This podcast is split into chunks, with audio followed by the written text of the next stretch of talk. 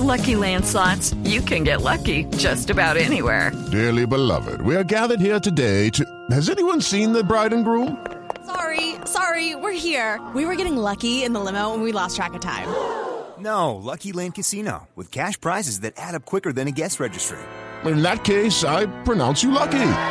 Play for free at LuckyLandSlots.com. Daily bonuses are waiting. No purchase necessary. Void were prohibited by law. 18 plus. Terms and conditions apply. See website for details.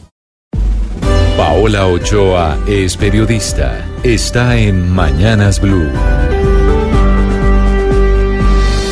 6 de la mañana, 18 minutos, y hoy se sigue debatiendo en el Congreso la ley de presupuesto del próximo año. Esto después de varias quejas y reparos el día de ayer por cuenta de los partidos de oposición que se reunieron en una sesión exclusiva con el ministro de Hacienda, Alberto Carrasquilla, en donde lanzaron una serie de fuertes críticas al presupuesto del año 2019. Críticas de todo calibre, pero en donde una en especial se robó el show en el Congreso de la República, la venta de las acciones del gobierno en las centrales de abastos.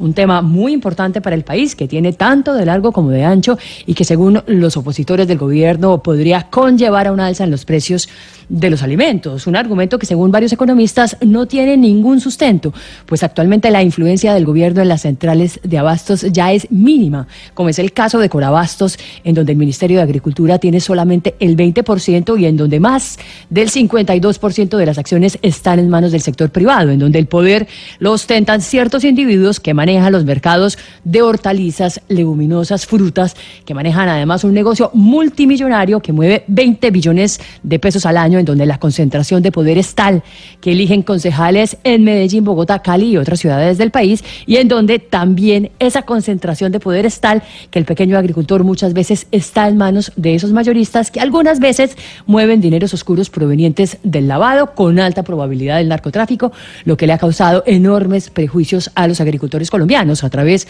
por ejemplo, de importaciones subfacturadas de ajos, cebollas, arroz y otro tipo de granos que llegan de contrabando y en muchos casos también subfacturados, lo que ha hecho que las centrales de abastos, al igual que las subastas ganaderas, estén permeadas por paramilitares y delincuentes y por todo eso es que la venta de acciones del gobierno en las centrales de abastos, si se hace bien, por supuesto, puede ser una oportunidad para despolitizarlas, para comenzar un proceso de formalización de ese sector, para empezar un control efectivo al lavado de activos y para proteger a los pequeños campesinos tanto de la competencia desleal del lavado con productos agrícolas como también del abuso de poder de los grandes mayoristas.